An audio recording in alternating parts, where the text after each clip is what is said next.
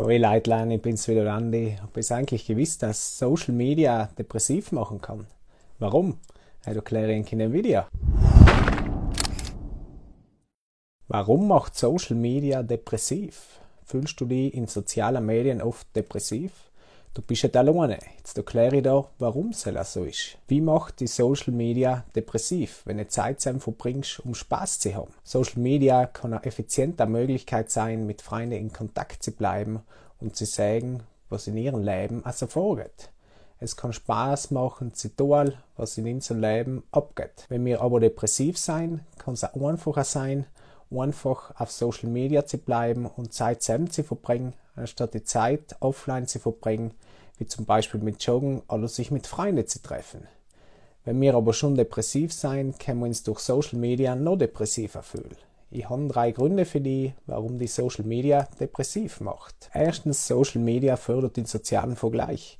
Es gibt ein Haufen Studien, die was in sozialen Medien mit Depressionen in Verbindung, in Verbindung bringen. Eine Studie im Journal of Social and Clinical Psychology zeigt, dass wir uns depressiv fühlen, weil wir unser Orgensleben mit den Highlights von anderen vergleichen.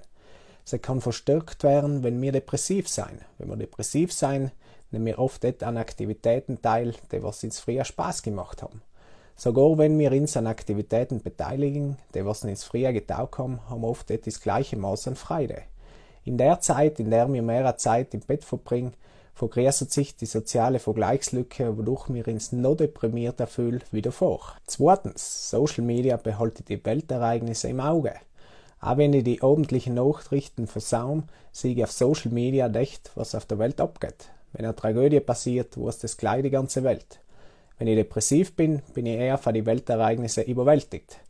Wenn ich nur durchaus noch die letzten Nachrichten sehe, bin ich noch deprimierter wie davor. Punkt Nummer drei: Social Media macht süchtig und führt zu weiteren Problemen.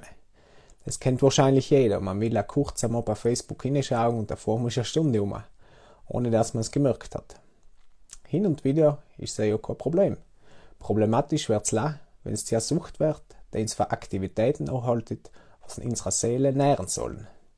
Wenn wir die Dinge vernachlässigen, die was wir tun müssen, um gesund zu bleiben, wie zum Beispiel Bewegung, Einkaufen, gesund essen oder auf uns, auf unsere realen Beziehungen inzulassen, wird sich unsere geistige Gesundheit verschlechtern. Wenn du dich also nach einem Aufenthalt bei Facebook, Insta und Co. depressiv fühlst, sollst du über eine Entgiftung nachdenken. So Leute, das war's wieder mit dem Video. Ich hoffe, es war hilfreich für euch. Ich hoffe, es hat euch gefallen. Ähm, wenn ihr gerne ein spezielles Thema haben wollt, könnt ihr es gerne in die Kommentare schreiben und ich werde ein Video darüber machen. Äh, ja, lasst ihn einfach gehen. Schreibt, was, was euch vorkommt, was ihr gerne sagt. Und ja, bis zum nächsten Mal. Macht's gut. Schönen Abend noch.